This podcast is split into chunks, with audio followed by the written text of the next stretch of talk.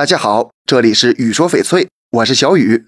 这两年天然翡翠资源越来越少，优质的翡翠很难遇到，因此翡翠假货不断出现，造假技术变化万千，很多朋友经常搞混。咱们要如何鉴别呢？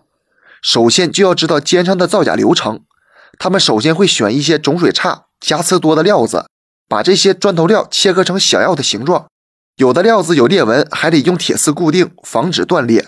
切割好之后呢，就把料子放进化学试剂里酸洗。洗去里面的杂质，这些化学试剂有毒，对人体有很大的伤害。酸洗过后，再给这些石头染色，接着注胶。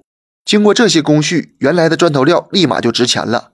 大家在一些直播间看到很多好的翡翠，就是这么来的。真翡翠光泽透亮，颜色分明，结构致密，有苍蝇翅，也就是脆性；假翡翠光泽油腻，颜色不匀，结构松散，表面有酸洗蜘蛛网。